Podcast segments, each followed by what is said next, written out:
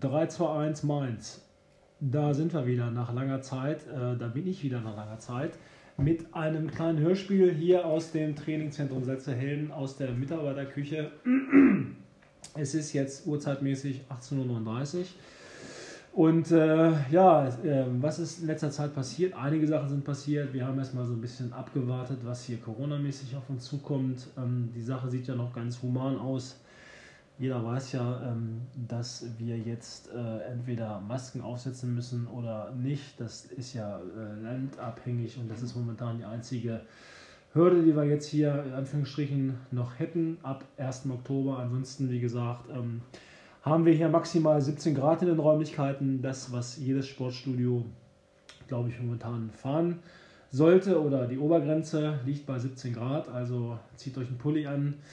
Aber viel wärmer war es bei uns hier im Trainingsraum sowieso nicht, weil nämlich sportwissenschaftlich die Temperatur in Innenräumen am besten zwischen 16 und 18 Grad liegt. Also das ist eigentlich 17 Grad schon immer im idealen Bereich. Da haben wir auch vor diesem ganzen Scheiß hier äh, letztendlich schon ganz gut gelegen. Und äh, naja gut, das ist das, was momentan so zu verzeichnen ist. Ansonsten, das Studio läuft ganz gut. Es ist alles soweit in Butter. Wir haben wieder ein paar neue Geräte angeschafft unter anderem eine Schulterpresse und jetzt kommt im Oktober auch noch eine so eine ähm, sitzende Rudermaschine, so eine Art Low Row, aber so eine Mid Row eigentlich, aber vom Bewegungsablauf auch richtig super. Ist glaube ich auch von der Firma, ähm, ich weiß nicht, ob es von Panatta ist oder ähm, von, ähm, von Tonus, zumindest ist es ein italienischer Hersteller, glaube ich. So war das bei dem und diese Panattas, die ähm, ähm, Geräte, die hatten sowieso von der Biochemie, äh, von der Biomechanik ein sehr gute, äh, gutes Ansprechverhalten und die gehen relativ tief rein. Wir haben ja eine Bauchmaschine von Panatta und eine Schulterpresse auch noch. Also wie gesagt, da sind wir wieder ganz gut aufgestellt und haben gutes Material für die Zukunft hier, für die Mitglieder an Land geschafft. Ähm, ansonsten, wie gesagt, wenn man ein bisschen Bock hat, noch ein paar Informationen äh, zu kriegen, tz-herzerhellen.de, ab und zu mal kommen da mal ein paar neue Sachen rein oder mal auf Instagram gehen, auf Trainingszentrum Sätze Helden. Ganz schlicht und einfach. Da gibt es immer wieder ein paar coole äh, neue Infos und auch mal ein paar gute Memes und sowas und ein paar Motivationsbilder, die uns hier bei der Stange halten.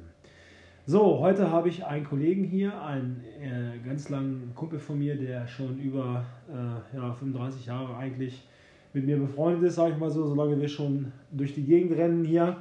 Und ähm, der ist äh, auch immer schon eine kleine Kampfsau gewesen, war auch immer unkaputtbar als Person und äh, hat auch schon früher, trotz ausgeschlagener Zähne, wenn er mal irgendwo hingefallen ist, trotzdem immer weitergemacht. So ein Typ von Mensch, jetzt ist er wie alt? 40 Jahre. Gutes, wunderbares Alter, da wird die Muskulatur qualitativ trocken und gut. Erst dann äh, wird man richtig fest und hart, kann ich selber auch gerade feststellen bei mir. Und ja, das ist der Nils, Nils Busse aus Helden, genau da, wo ich auch herkomme. Und der hat ein paar Sachen auf die Beine gestellt in letzter Zeit. Der ist so ein paar Ambitionen nachgegangen und hat so ein bisschen sich da nicht neu erfunden, sondern hat das so ein bisschen professionalisiert. Das, was in ihm geschlummert hat, hat er jetzt so ein bisschen nach außen gebracht. Und ja, das stellt sich jetzt erstmal so ein bisschen vor. Und ähm, tja, Nils, sag mal so ein bisschen was zu seiner Person. Ja, hallo Steffen, hallo liebe Hörerschaft. Erstmal vielen Dank für die Einladung und äh, vielen Dank für die Einladung. Äh, mein Name ist Nils, ich bin 40 Jahre alt, Salzseldener, wie Steffen schon gesagt hat. Wir kennen uns schon seit seitdem ich Kind bin, also seit 35, 36, na, wahrscheinlich so seit 35 Jahren, seitdem ich fünf bin. Wir waren Nachbarn, beziehungsweise unsere Eltern waren Nachbarn. Ähm, ich wohne in Salzselden, habe drei Kinder ähm, und würde mich selber als ambitionierter Läufer bezeichnen ähm, und Extremsportler. Also ich bin definitiv kein Profi, aber ich bin sehr ambitioniert dabei, sehr stark im Training dabei äh, und bin spezialisiert auf Hindernislauf und auch auf Extremläufe, was für mich heißt wirklich lange, lange Strecken, lange Distanzen, also Ultradistanzen, äh, alles was länger ist als Marathon und Hindernislauf, das macht mir Spaß.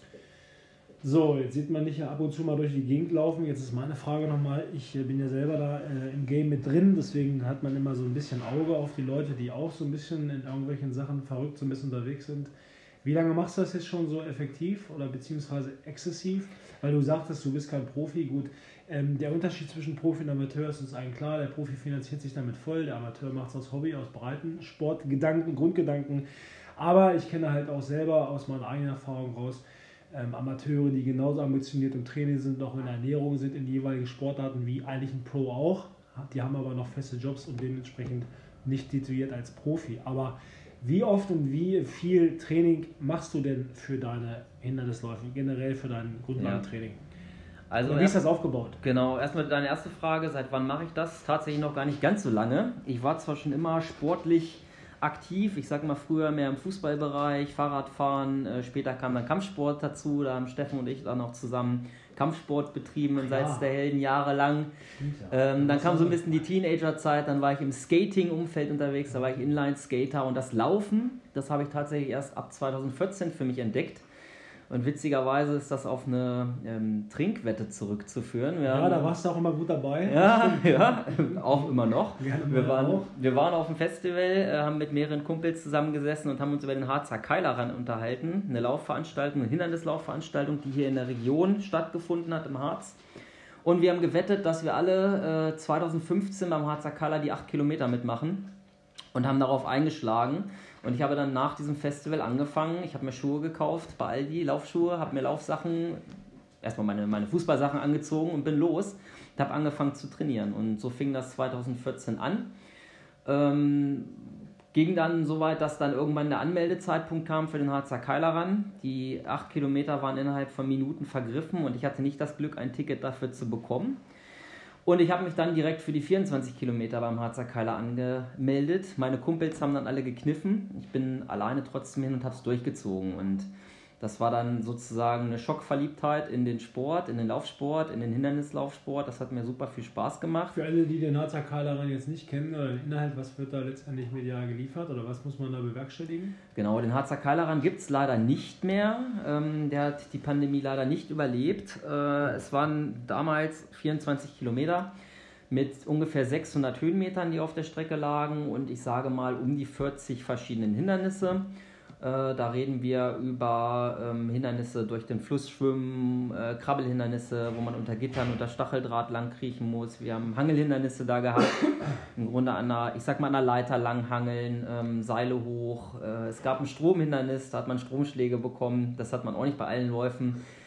ähm, ja, ja man, muss es, man muss es mögen. Strohballen rüber, eine Rutsche zum Runterrutschen und sowas in dieser Art. Ähm, war ein schöner Lauf hat Spaß gemacht. Äh, ich habe den dann auch ein paar Jahre auch hintereinander gemacht, bis er dann 2019 das letzte Mal stattgefunden hat.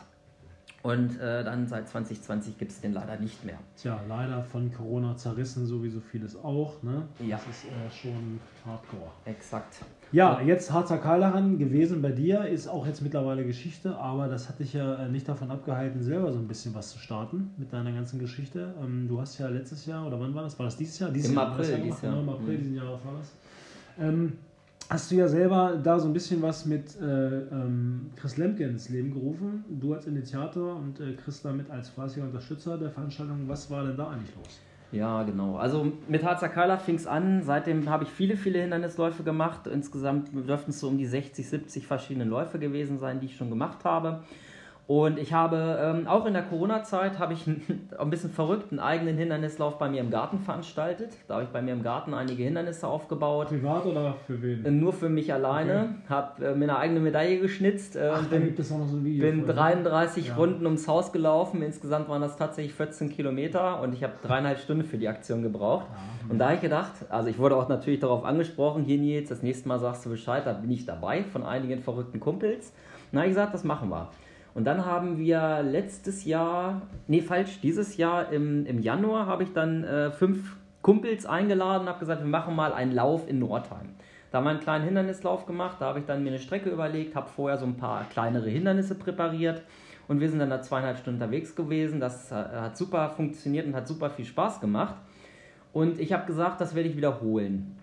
Und dann habe ich für Ende April, für den 30. April, einen Lauf geplant in Einbeck äh, und habe gesagt, den mache ich ein bisschen größer. Da lade ich 10 Leute ein aus dem Läuferteam oder vielleicht 20 und werde ein paar, ein paar mehr Hindernisse aufbauen. Vielleicht frage ich auch mal ein, zwei Einbecker Unternehmen, ob die da unterstützen wollen und habe dann angefangen, die Strecke zu planen.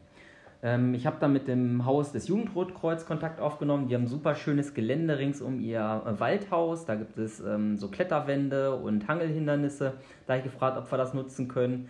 Dann habe ich hier bei unserem Bauer Wolper in Salzdelden angefragt, ob ich den Salzdeldener Schriftzug rauf und runter laufen kann, natürlich ohne über die Steine zu laufen. Das wurde auch, war auch kein Problem. Da war sowieso relativ viel Feedback bzw. relativ viel Unterstützung auch von lokalen Firmen. Genau, das, da, da komme ich jetzt zu. So hat das angefangen. Ich habe so zwei, drei Unternehmen angefragt, die gesagt haben, jawohl, First Stop habe ich gefragt, ob ich mir 50 Reifen holen kann. Ja, kein Problem. Und dann hat die Einbecker Presse, die Morgenpost, mit, äh, davon Wind bekommen. Ähm, dann habe ich dort ein Interview gehabt und es gab einen Artikel. Äh, vielen Dank an die Einbecker Morgenpost. Und danach haben sich sehr, sehr viele Unternehmen bei mir gemeldet und gefragt, ob sie mich irgendwie unterstützen können. Und so kam eins zum anderen. Äh, die Sparkasse Einbeck äh, und Print4U haben zum Beispiel Medaillen für uns hergestellt für den Lauf. Ähm, wir hatten die KWS Einbeck, äh, KWS Saat SE in Einbeck, die uns die Zielverpflegung gesponsert hatten. Rewe Mark Moring hat uns Streckenpostenverpflegung ge gesponsert und so weiter. Also alles nicht viel in Eigenregie, sondern relativ viel durch Fremd, durch Fremdsponsoring. Absolut. am Leben gehalten. Genau, natürlich war es dann, musste man das alles so ein bisschen koordinieren und organisieren, wie das alles zusammenkommt und auch die Strecke planen. Äh, aber in Summe hatten wir am Ende 27 Einbecker Unternehmen oder lokale Unternehmen und auch, ähm, auch überregionale Unternehmen, die uns unterstützt haben bei der ganzen Geschichte. Das war echt eine richtig große Nummer. Und wir haben ähm, die Teilnehmer auf 60 Personen begrenzt. Also wir, wir sind von 10 gekommen. Ich habe dann den Chris Lemke gefragt, mit dem laufe ich ab und an mal gemeinsam und der war gleich Feuer und Flamme, hat gesagt, ich bin dabei, Nils, voll gut. Und dann haben wir uns überlegt, was können wir stemmen. Dann haben wir gesagt, 60 Personen, da machen wir einen Deckel drauf. Und diese 60 Plätze waren innerhalb von kürzester Zeit auch vergriffen. Wie habt ihr das Ganze veräußert? Wie war das? Äh, kostenlos, oder? kostenlos. Wir hatten das über Facebook, Instagram so, vermarktet und gesagt, mhm. hier äh, müssen sich bei mir melden, sich anmelden. Mhm. Wir hatten eine Strecke für die, ich sag mal, Fortgeschrittenen mit 24 Kilometern im Angebot, 600 Höhenmeter. Und wir hatten eine Anfängerstrecke mit 8 Kilometern. Da war dann der Startpunkt, äh, ich sag mal, mitten auf der Strecke. Und das Ziel war identisch für alle Teilnehmer. Und das war so ausgelegt, dass wir einen gemeinsamen Trainingslauf machen. Also nicht als Wettkampf ausgelegt, sondern wir sind alle gemeinsam gelaufen, haben sozusagen an den Hindernissen unterstützt, auch Tipps gegeben, wie man die am besten nehmen kann, diese also Hindernisse. Also Wettkampfcharakter am Anfang war nicht da, sondern Null. es war ein reiner Trainingslauf. Genau. Okay. Und haben sich unter, dem, unter dem Motto haben sich die Leute angemeldet. Richtig. Und äh, Kosten, äh, Kost, das, der Lauf war kostenlos, wir haben nichts dafür genommen. Also es war wirklich kostenfrei. Auch schon mal ein Stelle. Ja, ja mhm. und äh, wir haben das einfach äh, aus Spaß an der Sache gemacht. Ne? Es wurde dann alles ein bisschen verrückter, ein bisschen größer, als wir dachten. Wir haben dann in äh, Negenborn einen Trecker gezogen, da war dann ein Landwirt, der hat sich dann damit einen Trecker hochziehen lassen. Wir hatten Strohballenpyramiden, das Einbecker Recyc der Recyclinghof hat uns Papiertürme gebaut. Ähm, der, Reit, der Reitverein aus Einbeck hat uns einen Reitparcours aufgebaut. Und es wurde sehr verrückt und sehr groß äh, und hat super viel Spaß gemacht. Es gibt davon auch ein Video auf YouTube. Ähm, einfach mal nach Einbeck Challenge suchen auf YouTube, da finde, wird man fündig. Dann kann man sich mal so ein Bild davon machen, was da los war und das war echt eine super Geschichte. Wie viele Kilometer waren das insgesamt jetzt? Äh, 24 Kilometer und 600 Höhenmeter und wir hatten rund 200 Hindernisse aufgebaut. 200 Hindernisse? Ja. Also das war schon nicht ohne. Wie viele sind durchgekommen am Ende? Wir haben alle durchgebracht. Nee, okay. nee, falsch. Einer hat sich leider verletzt auf mhm. der Strecke, der konnte nicht bis zum Ende durchlaufen. Okay. Äh, alle anderen haben wir durchgebracht. Das bedeutet also, dass ihr alle zusammen gestartet seid und auch alle zusammen ins Ziel gekommen seid. Ja. Beziehungsweise nacheinander, ja. aber nicht auf Zeit, sondern alle Ja, genau. Also wir sind schon okay. tatsächlich im Pulk gelaufen. Wie viele Organisatoren noch drumherum als betreuendes Material, sag ich mal so? Das waren nur, nur Chris und ich, ja. Das ist schon eine krasse Leistung. Wir haben so im Grunde den, die ganze Schar an Läufern zusammengehalten. Okay. Wie muss man sich das denn vorstellen? Was sind denn nochmal für Hindernisse da gewesen? Du hast ja gesagt, ähm, ja. Man, man, muss schon ein bisschen wasseraffin sein. Also man geht auch mal durch den Bach durch und so. Ja, ne? genau. Und, äh, Genau, nach dem Start ging es gleich in die Ilme, einmal durch die Ilme durch. Dann haben wir, sind wir jetzt Richtung Salzdelner Berg gelaufen, da haben wir ein Krabbelhindernis gehabt. Da habe ich dann, kann man sich so vorstellen, paar Stangen in den Boden gehauen und mit ähm, Flatterband ein Krabbelhindernis gebaut. Also man sollte schon relativ fit sein, um da wirklich mitzumachen, was auch zukünftige Veranstaltungen so angehen könnte, Def falls ihr was vorhabt. Definitiv. Sollte man da schon sich nicht überschätzen oder sollte man sagen, okay, ich bin schon für sowas gewappnet. Ne? Das ist also nicht nur ein einfaches geradeauslaufen wie ein Marathon, sondern genau. man muss schon fit sein. Ne? Wir hatten sehr viel Tragehindernisse vom THW Einbeck, hatten wir zum Beispiel Sandsäcke, die wir getragen haben. Wir hatten Holzstämme zum Tragen, äh, Eimer zum Tragen, Maurerkübel zum Ziehen mhm. und so weiter. Dann hatten wir ähm, im Grunde den Trecker, wir haben Speerwerfen gehabt, Reifen tragen, wir hatten äh, LKW-Reifen und Treckerreifen zum, zum Flippen. Mhm. Äh, wir hatten Container von Burries, zum Teil mit Wasser zum Durchgehen, äh, zum Teil dann einfach zum Durchkrabbeln. Die ganz großen Container hatten wir dann da. Ja, ja und so kann man sich das vorstellen. Strohballen, ähm, immer wieder auch Flüsse, die wir gequert haben oder auch ähm, Seen, wo wir mal rein sind. Okay. Und das war eine ganz gute Geschichte. Und die Teilnehmer, die dann da teilgenommen haben, mit denen habt ihr wahrscheinlich auch auf Kontakt aufgenommen. Waren das äh, vorübergehend Breitensportler oder waren das Leute, die auch schon semi- oder vollprofessionell schon irgendwo äh, am Start waren oder wie sahen die aus? So also, von der Konstitution her. Ich würde sagen, genau, wir hatten, wir hatten äh, relativ hohen Frauenanteil. Also ich würde sagen, wir waren so 60% Männer, 40% Frauen, so ganz grob ja. über, über den Daumen. Ähm, die meisten kamen bereits aus dem Hindernislaufsport oder hatten da bereits Erfahrung. Wir hatten aber auch ein paar Anfänger, die das das erste Mal gemacht haben, hauptsächlich aus dem Einbäckerbereich. So einige, die sich auch nicht ganz sicher waren, kann ich das machen? Äh, was erwartet mich da? Aber die wurden dann auch nicht negativ enttäuscht, äh, negativ letztendlich überrascht, sondern haben sich gut eingefügt und die ja. Veranstaltung ist auch was für solche gewesen. Ne? Absolut. Also nicht, das, nicht so vorgefertigt war. Das Feedback war sehr gut am Ende. Ähm, die Teilnehmer haben eigentlich durchweg gesagt, boah, super toll, wir sind wieder dabei wenn sowas wieder stattfindet. Und ähm, ja, war sehr, sehr positive Veranstaltung, sehr, sehr gute Vibes und tolles Feedback hinterher gehabt, auf jeden Fall. Ja, dann sind wir schon mal bei dem Punkt. Ähm, wie soll es denn damit so weitergehen? Ist denn da was in der Planung jetzt mit drin im Hinterkopf oder wie sieht es momentan aus? Was rein jetzt erstmal nur spekulativ auf diese ja. Veranstaltung angeht, soll da wieder was passieren oder? Ja, das ist tatsächlich eine sehr, sehr gute Frage. Ähm, das kann ich noch nicht hundertprozentig beantworten. Also wir werden, Chris und ich haben natürlich gesprochen, auch nach der ganzen Veranstaltung und überlegt, wie geht es weiter. Ähm, wir werden bestimmt irgendwas machen. Es kann in die Richtung gehen, dass wir nochmal so eine Art Trainingslauf aufbauen, der ähnlich strukturiert ist, ähm, ohne Kosten für die Teilnehmer und äh, ohne Wettkampf ausgelegt. Aber vielleicht, das wissen wir noch nicht so genau, machen wir auch was Größeres draus. Da müssen natürlich noch einige Gespräche erfolgen mit der Stadt Einbeck äh, und wir müssen uns auch klar werden, ob wir das überhaupt möchten und auch leisten können. Das ist ja alles auch dann nebenberuflich und man muss ja auch gucken, wie man das dann alles organisiert. Und wenn man da eine offizielle Veranstaltung wirklich plant, hängt da natürlich noch ein bisschen mehr dran. Ne? Bedarf auch an Personal, an Planung. Absolut. So, ne? Da muss man halt gucken, dass man vielleicht auch so äh, über diesen Weg oder über den medialen Weg vielleicht jetzt mal äh, einen Ruf nach draußen finden, diejenigen oder wenn sich irgendwelche Leute da irgendwo äh, bereit erklären oder Erfahrung haben in diesen Bereichen, die dann ähm, unterstützend mitmachen möchten als Manpower oder so. Vielleicht gibt es ja da welche, die da an den Strukturen da ein bisschen Lust haben, dass sowas dann nächstes Jahr wieder passieren kann. Ist ja möglich, dass das über diesen Weg funktioniert. Dann einfach bei Nils äh, wahrscheinlich auch melden. Ja, oder gerne. bei meinem Instagram-Kanal über Trainingszentrum Helden einfach eingeben. Wie heißt dein Kanal? Wo kann man dich dafür? Äh, Instagram auch ganz normal Nils Busse, N-I-L-S, B-U-S-S-E, also ohne, ohne IE. Komma, ohne irgendwas. Alles zusammen Nils Busse, äh, findet er mich bei Instagram und ich freue mich natürlich über jeden Kontakt.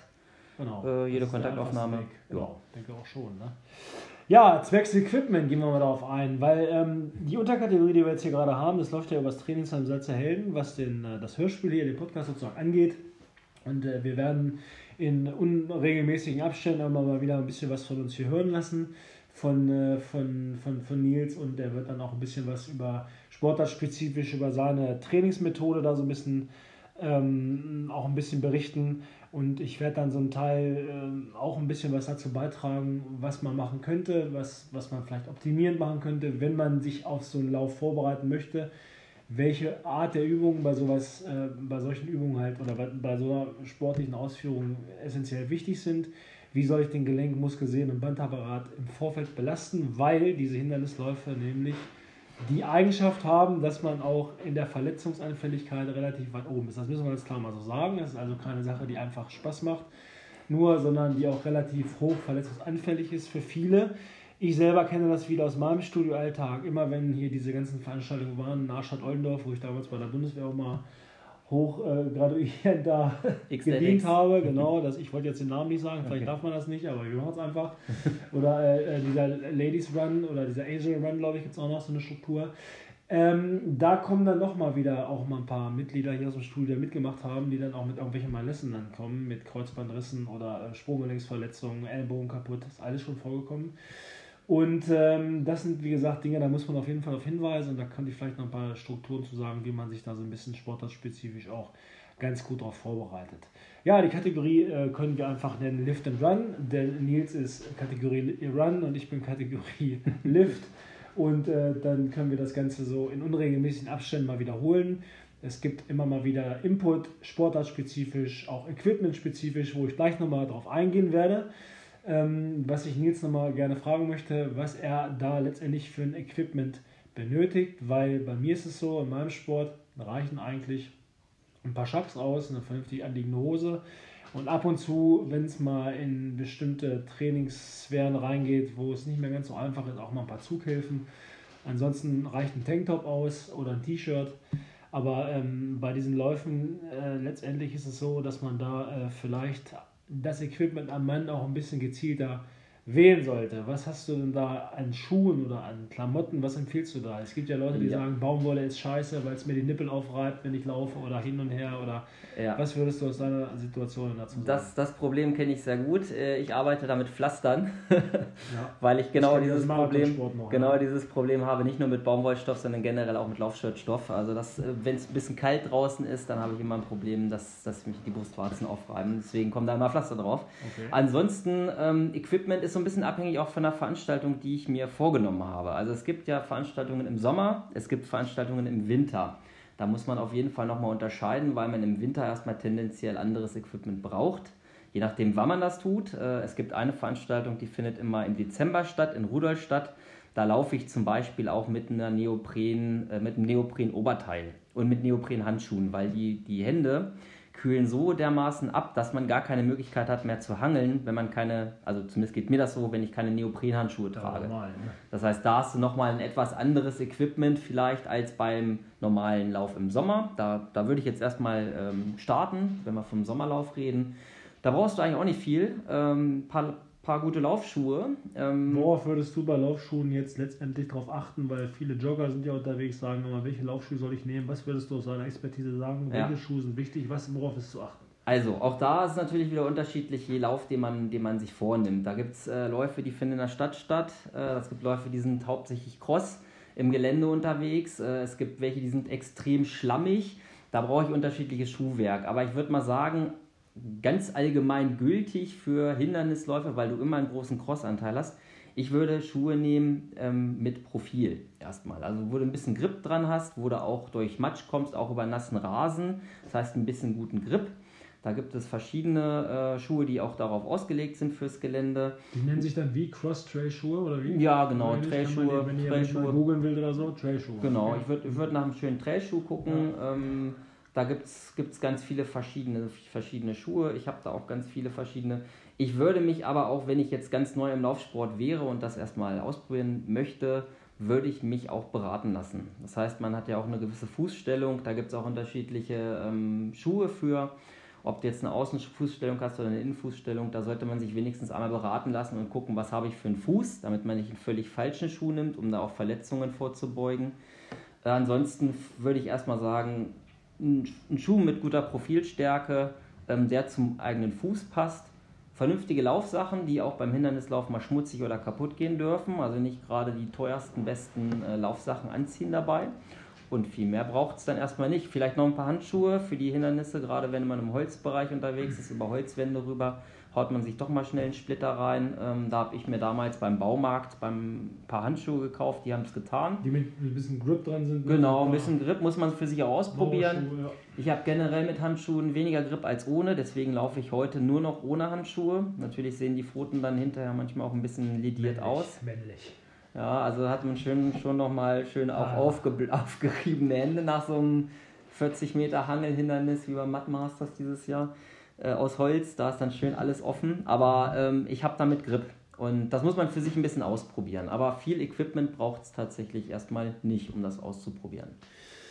Genau, und ähm, jetzt haben wir so ein bisschen das, das Equipment angesprochen, was du gerade schon gesagt hast, was essentiell wichtig ist. Und da würde ich aus meiner Seite aus abschließend jetzt nochmal in diesem heutigen Hörspiel dazu noch ein paar Sachen aus sportwissenschaftlicher Sicht sagen. Denn ähm, wenn diese Läufe generell passieren, generell über einen langen Zeitraum gelaufen wird, muss man mal darauf achten, bei ganz vielen Menschen auf der Straße, Die haben zwar ein ganz gutes kardiovaskuläres System, das heißt also das Durchhaltevermögen innen drin, was Herz-Kreislauf angeht, ist eigentlich sehr gut und funktioniert auch. Das große Problem, was ich oftmals sehe, ist einfach die Art und Weise, wie die Leute einfach den Laufsport ausüben, beziehungsweise den Laufstil, den sie sich angeeignet haben, aufgrund von muskulärer Disbalance oder mangelnder ähm, laufspezifischer Muskulatur. Also das Problem ist, wenn viele Menschen im Laufsport unterwegs sind, das kann ich immer nur jedem nahelegen, und äh, die wirklich weite Strecken in der Woche zurücklegen, drei bis viermal ah, 15, 20 Kilometer laufen, sollen tunlichst darauf achten, dass sie sich einen guten Trainer suchen oder ein gutes Fitnessstudio suchen oder dergleichen, ohne jetzt irgendwo äh, unser Geschäft hier anzupreisen, sondern einfach wirklich die allgemeine Information geben, macht ein sportartspezifisch, laufspezifisches Krafttraining nicht nur die äh, Lunge ist beim Laufen entscheidend, sondern auch der Bewegungsapparat. Denn wie viele Leute Rückenprobleme kriegen, wo ich dann wieder zu, äh, dazu derjenige, welche bin, der diese Rückenprobleme rehabilitieren muss, die durchs Laufen oder durchs Radfahren entstehen, weil einfach kein Krafttraining passiert ist, weil die Leute sich einfach zu klump gelaufen haben. Also da ist ein Läuferknie das, das geringste Problem. Die meisten kriegen dann Probleme mit der Hüfte, die meisten kriegen auch Schulterprobleme durchs Lauf, mit der Brustwirbelsäule, weil einfach dieser Überhang nach vorne stark zunimmt, weil die Wirbelsäule aufrichtende Muskulatur laufspezifisch absolut nicht mitmacht. Die Gluteralmuskulatur nicht vernünftig stabil ist, weil die auch beim Laufen atrophiert, beim geradeauslaufen. Und äh, es gibt drei Anteile im Gesäßmuskel und wenn man halt nur geradeaus läuft, dann wird halt der große Gesäßmuskel, der Maximus, kaum inseriert und kaum angesteuert und schon kriege ich eine Disbalance im Becken und damit habe ich dann im unteren Bereich des Rückens schon gleich Probleme.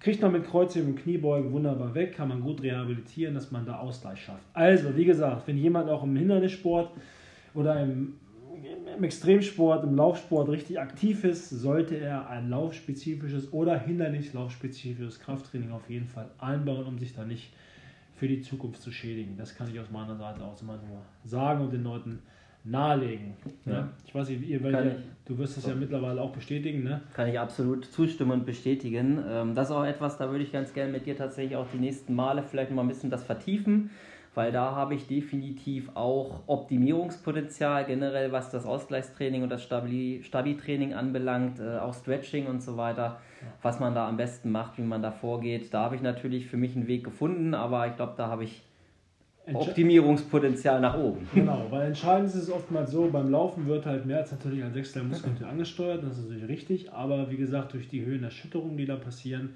habe ich auch schon eine hohe Gelenksbelastung. Das ist auch so, aber wenn die Muskulatur in dem Sinne dann auch noch atrophiert ist an bestimmten Stellen oder an bestimmten Stellen halt zu stark hypertrophiert ist, gibt es halt diese Ungleichgewichte erstmal in der Muskulatur selbst. Das heißt, dass die Sehnen und Bänder oder die Gelenke, sage ich mal, äh, schon im Ruhezustand ähm, falsch mit Druck versorgt werden, weil einfach äh, nicht, nicht, nicht ausgeglichen Zug und Druck auf den Gelenken herrscht. Und wenn man die dann noch sportartspezifisch belastet, dann ist der Druck natürlich doppelt so stark und der Verschleiß ist auch doppelt so hoch.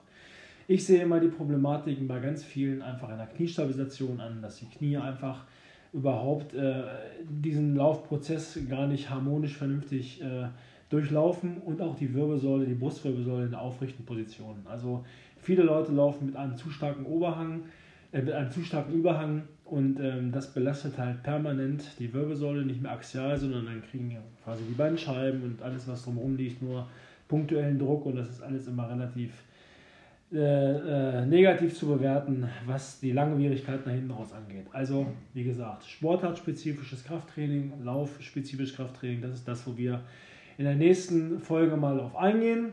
Jetzt haben wir mal so ein bisschen besprochen, was in der Zukunft, was in der Vergangenheit mal passiert ist im April durch diesen wunderbaren Lauf mit einer regen Teilnahme. Und äh, die Planung für nächstes Jahr ist auf jeden Fall äh, in der Mache. Und Sponsoren werden auch wieder dafür gesucht, dass die Veranstaltung kostenlos verbleibt. Das muss man immer, ähm, das muss man immer äh, bedenken, selbst wenn man da 10 Euro Startgebühr nehmen würde. Das würde keinen umbringen. Äh, aber trotzdem, wenn das, der, wenn das euer Ansatz ist, dann ist das definitiv korrekt. Und wie gesagt, wenn jemand da Lust hat, mit zu unterstützen, einfach Nils oder Nils Busse bei Instagram gucken, dem persönlich anschreiben oder bei mir einfach mal eine Nachricht hinterlassen. Das ist alles kein Problem. Wir sind ganz unkomplizierte Leute. Jawohl. Und äh, ja, so äh, ist die Struktur. Nächstes Mal gehen wir, wie gesagt, ein bisschen aufs Training ein, ein bisschen auf die Ernährung ein, was man im Bereich von diesen Sportarten machen sollte. Außerhalb am Wochenende sich vier Liter Weizen reinzudrücken, um sich quasi ein bisschen zu hydrieren. Da ist Nils ja auch früher immer gut bekannt für. Das kann er auch saufen, kann er auch wie so ein, wie so ein Stier. Ich weiß nicht, wie es jetzt aussah, aber früher hat er gut was weggehämmert, also konnte er das sehr gut. Und war auch noch klar danach. Also man konnte sich mit ihm auf, auf diversen Festivals immer locker unterhalten, auch wenn wir schon zwei Tage da waren. War immer schon lustig. Und ähm, naja, also wie gesagt, das ist das, was in Zukunft so anliegt. Das machen wir jetzt in ungemäßen Abständen und äh, hoffen euch ein bisschen da neuen Input zu geben, was hier im schönen Salz der Helden, weil er auch Salz der Helden ist, alles so passiert. Ja, Ja, das wäre schön. Äh, wünsche ich dir ein schönes Wochenende, Wünsche ich dir auch, Steffen. unfallfreien Lauf und ab die Post. Danke dir, ne? Lift and run. Ciao. Schönen Abend. Ciao, ciao. Ciao. 3, 2, 1. Jetzt müsste es wieder funktionieren. So, einen wunderschönen guten Tag hier zum äh, TZS Podcast Hörspiel Folge Nummer 43, glaube ich. Ohne Intro, einfach geschmeidig nach vorne weg. Äh, ohne Firlefanz, äh, ohne drumherum politisch manchmal unkorrekt, aber das ist uns heute hier völlig egal. Ähm, was ist passiert im TZS im Jahre 2022? Die letzten Monate, nachdem das letzte Hörspiel gekommen ist, ist einiges passiert.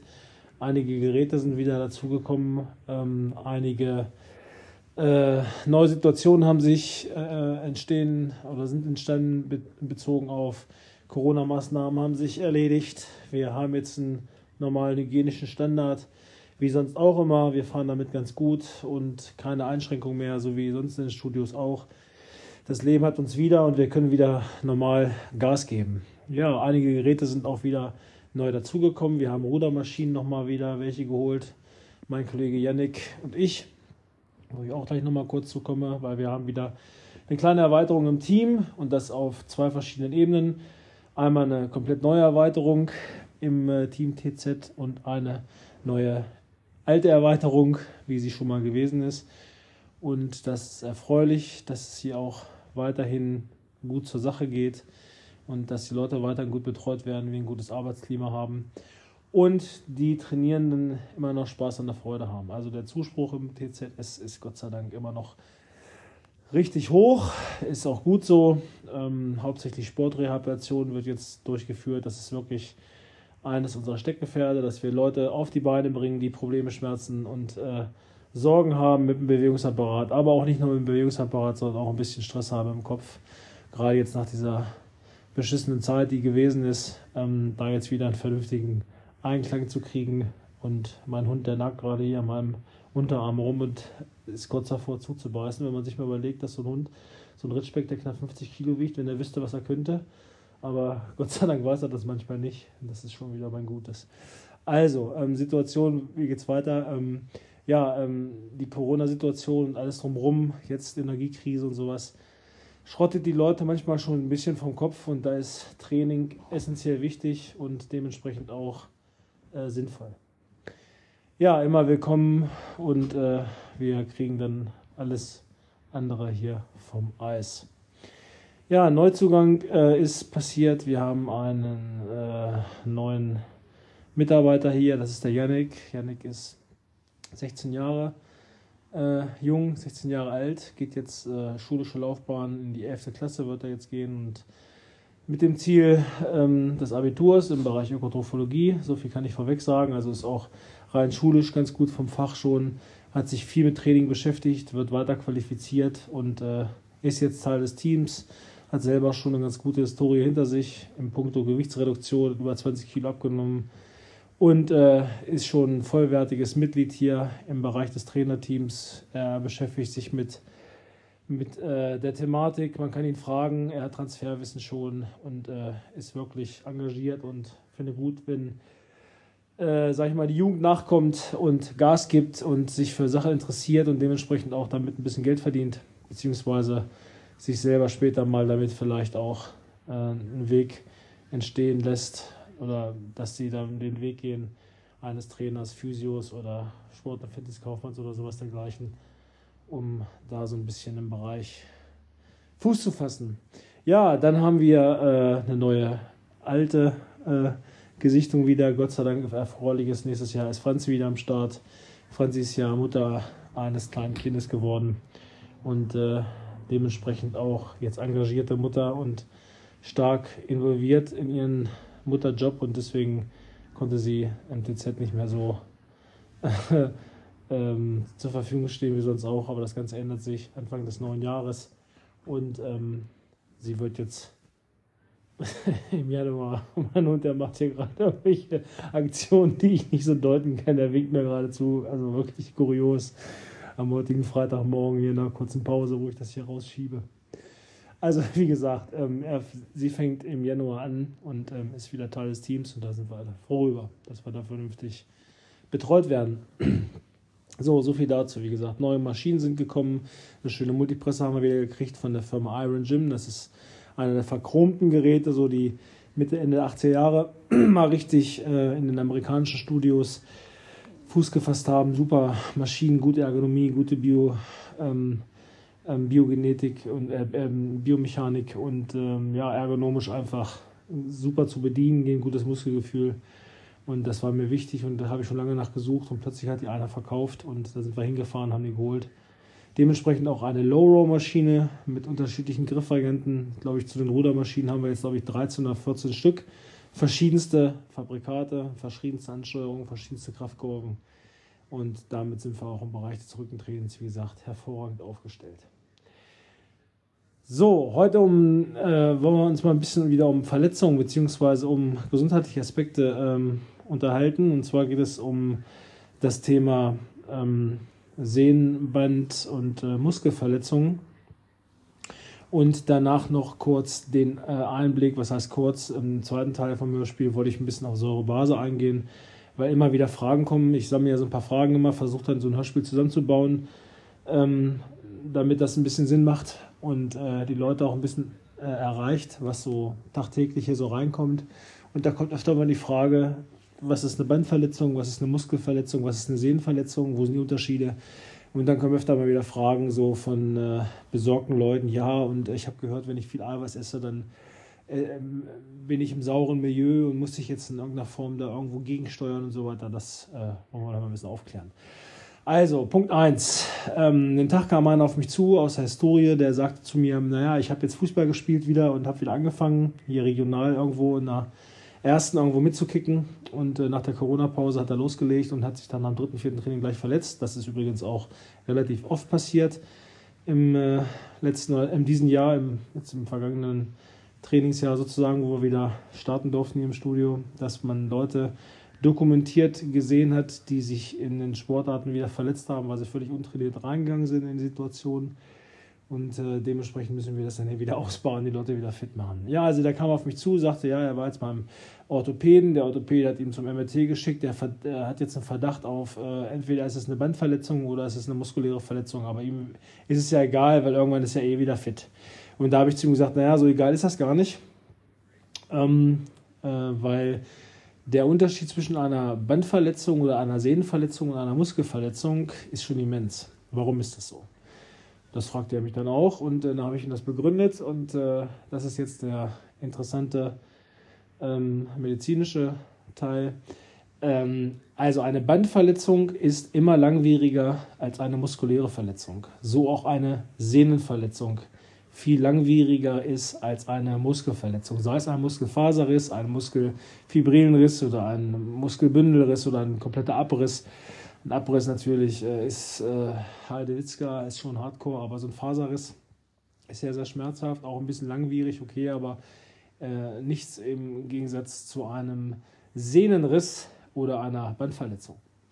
Eine Bandverletzung oder eine Sehnenverletzung dauert deshalb so lange, ähm, weil Sehnen- und Bandapparat sozusagen zu einem zum weißen Gewebe gehören. Das sind Gewebestrukturen, wenn man sich mal Körperwelten oder sowas anguckt oder schneidet jetzt letztlich mal irgendein Lebewesen, was verstorben ist im Vorfeld oder so natürlich mal auf, dann sieht man halt weiße ähm, Seile, die durch den Körper ziehen, ab, abzüglich jetzt von, vom Fasziengewebe sprechen wir jetzt von den Sehnen und Bändern und erkennen dadurch, dass wir durch dieses weiße, gallertartige Farbbild was wir dann da sehen, keine Blutgefäße haben in den jeweiligen Sehnenbändern. Das heißt, die sind äh, nicht durchzogen von kapillarem System und haben somit keine eigene äh, Nährstoffversorgung, wie zum Beispiel das rote Muskelfleisch.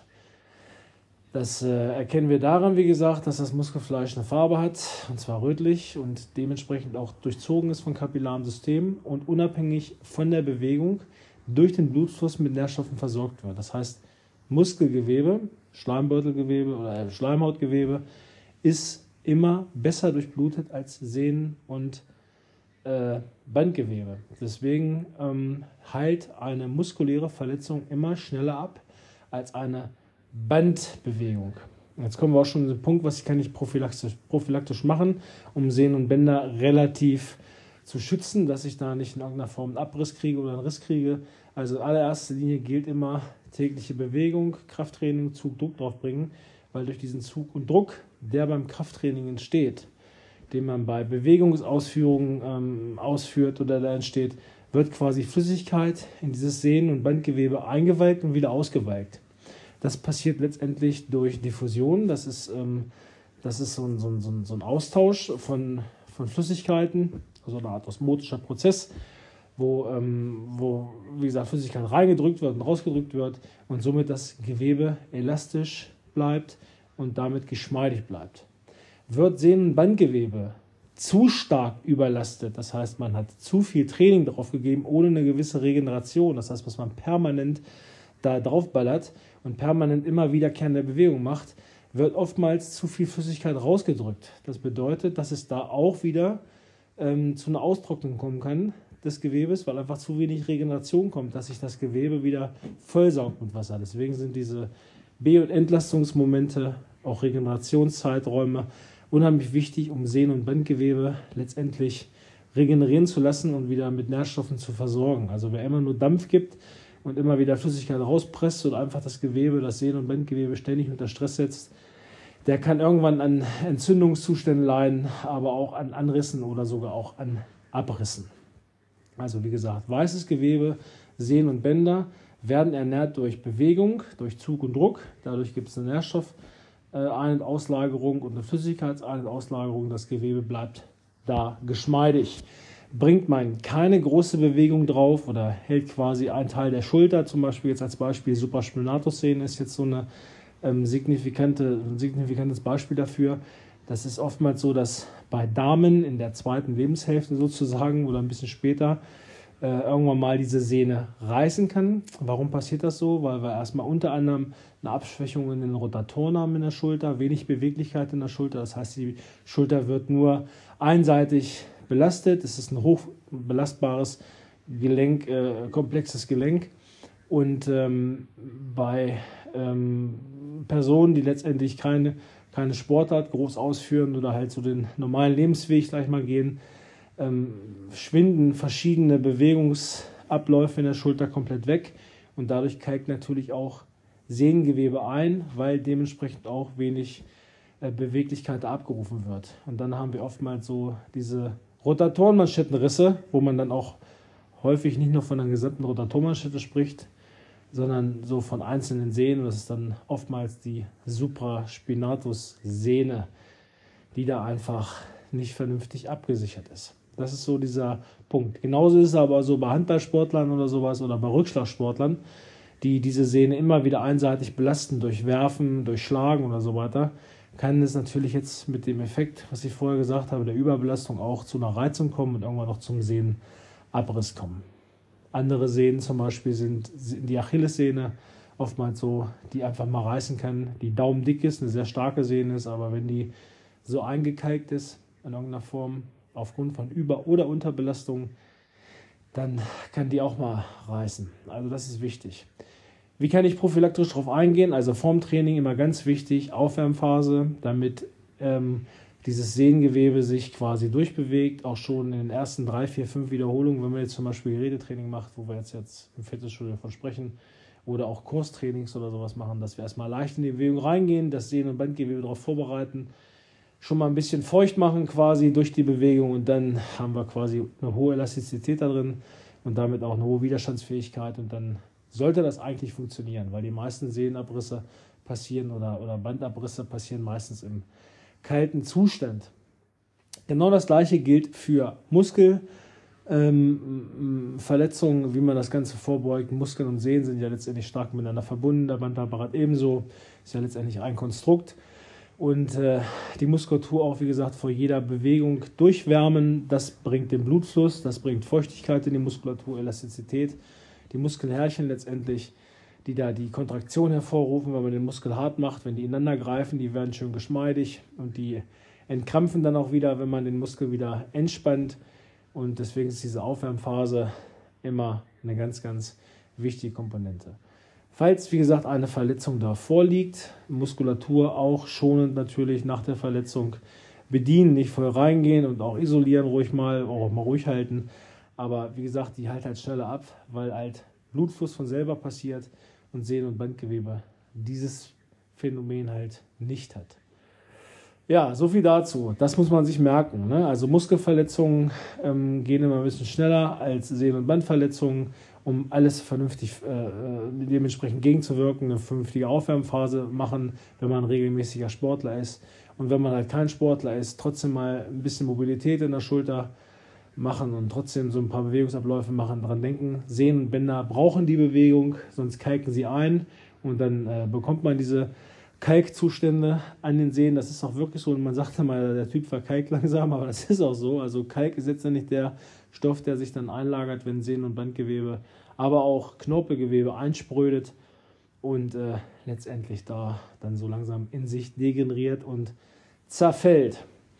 Unter anderem, was ich gerade sagte, Knorpelgewebe ist genau das gleiche wie Sehnen- und Bandgewebe, hat auch kein kapillares System, wird auch nicht versorgt, sondern wird auch nur durch Zug und Druck ernährt. Die Bandscheibe ist genau das gleiche, ist auch eigentlich Knorpelgewebe und wenn man da nicht immer eine schöne Bewegung drauf bringt, Flüssigkeit ein- und ausweicht, Sauerstoff, äh, Nährstoffe ein- und ausweicht, dann haben wir da auch Alarm. Ne? Deswegen Bewegung, Bewegung, Bewegung, auch bei Arthrose, was letztendlich nichts anderes ist, außer eine Degeneration, also ein Abbau von, von Substanz, letztendlich auch Einkalkung, hilft Bewegung, Bewegung, adäquat angepasste Bewegung. Der Trainer und das Studio des Vertrauens gibt dann da Instruktionen, was man für Bewegungen machen sollte. Ja, das ist zum Thema Sehnen, Bänder und Muskeln. Und das nächste, was wir jetzt im Hörspiel nochmal kurz anreißen wollen oder auch ausgeweitet anreißen wollen, um das, äh, das mal aufzuklären, ist der Säure-Base-Haushalt im Organismus. Ähm, das bedeutet, was ist Säure-Base eigentlich? Also wie gesagt, es gibt äh, einen neutralen ähm, Anteil im, äh, im Organismus, einen säurehaltigen Anteil und einen ähm, basischen Anteil. Und ähm, je nachdem, wie man sich ernährt, ist es so, dass, ähm, dass es bestimmte Nahrungsgruppen gibt, die entweder säurisch wirken oder basisch. Und äh, wenn man jetzt zum Beispiel als Sportler, wo wir jetzt darüber hinaus äh, äh dementsprechend äh, jetzt drüber sprechen, ist es der Punkt, wenn ich viel Eiweiß esse, was ich als Kraftsportler letztendlich äh, propagiert immer jeden Tag mir anhören muss, dann habe ich einen Vorteil, dass durch diese eiweißreiche Ernährung natürlich viele Zellen äh, sich remodellieren können, Muskulatur kann wachsen, wenn ich sie vernünftig ansteuere und so weiter. Das Hautbild verbessert sich und, und, und, und, wegen Zellaufbau, Zellabbau, es liefert Bausteine, aber hat aber auch einen Nachteil.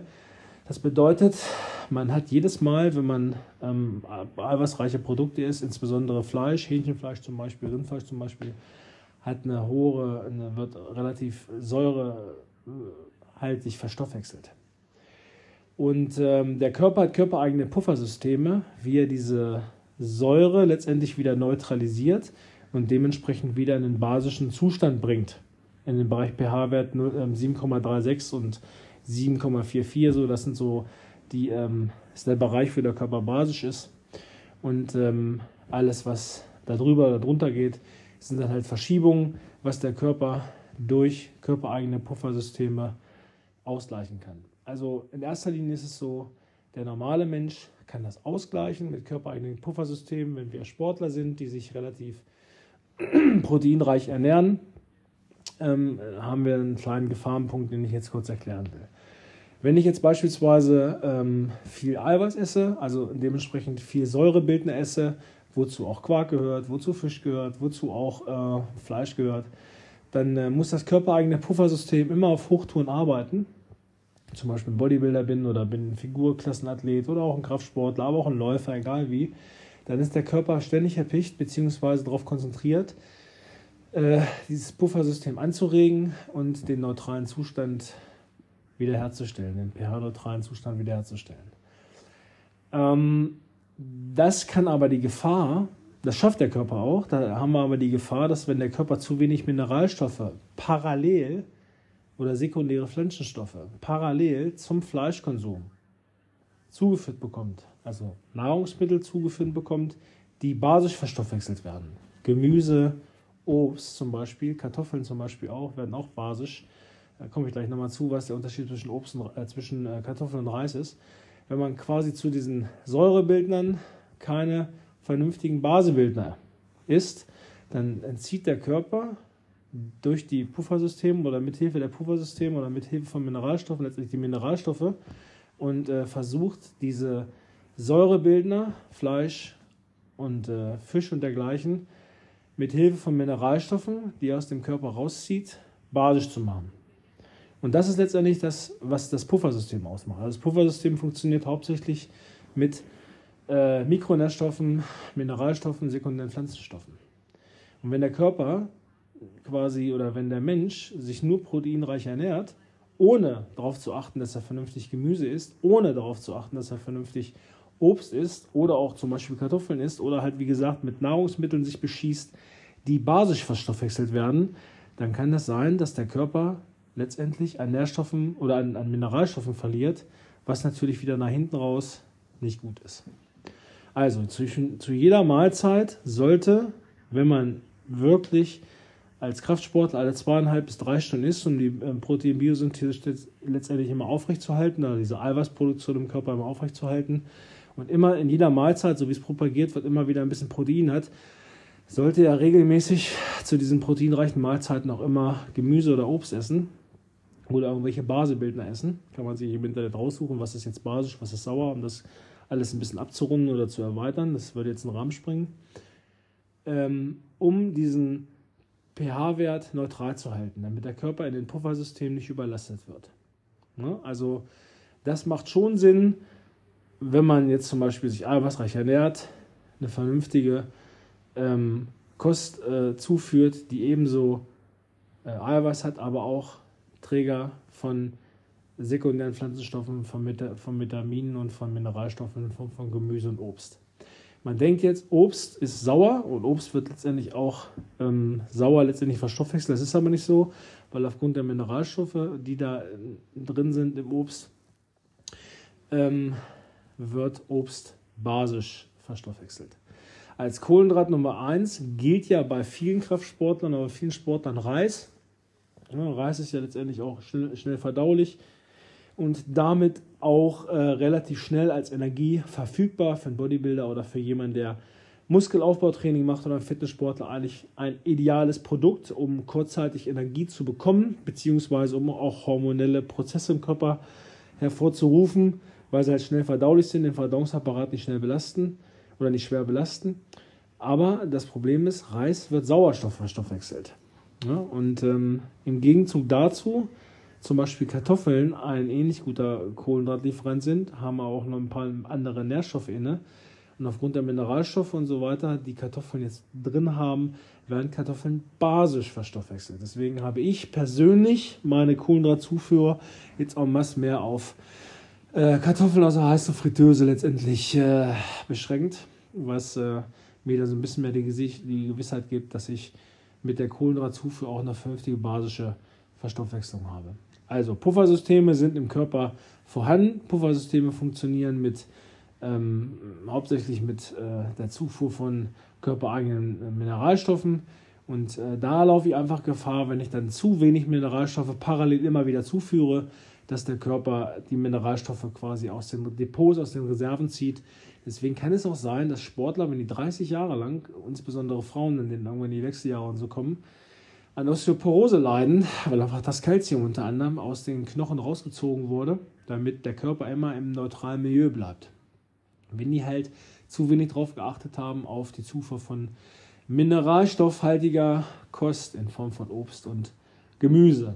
Also, das ist so der Punkt Puffersysteme, Säure-Base-Haushalt im Körper und äh, warum es wichtig ist, dass man, wenn man sich eiweißreich ernährt, sich auch vitalstoffreich ernährt, parallel in Form von der Zufuhr von Gemüse und Obst und äh, was der Unterschied zwischen basischen und sauren äh, Nahrungsmitteln ist.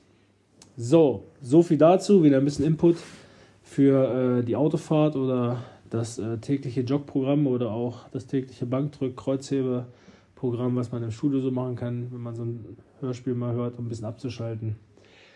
Äh, alles weitere gibt es, denke ich mal, hier wieder in der, auf der Plattform im neuen Jahr.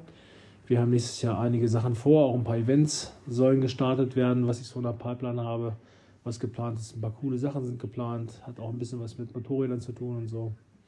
Und äh, da ein bisschen übergreifend auch ein bisschen Spaß an der Freude zu haben.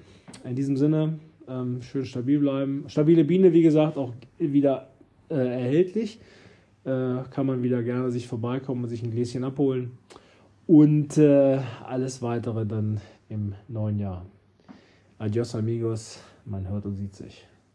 Stabil bleiben.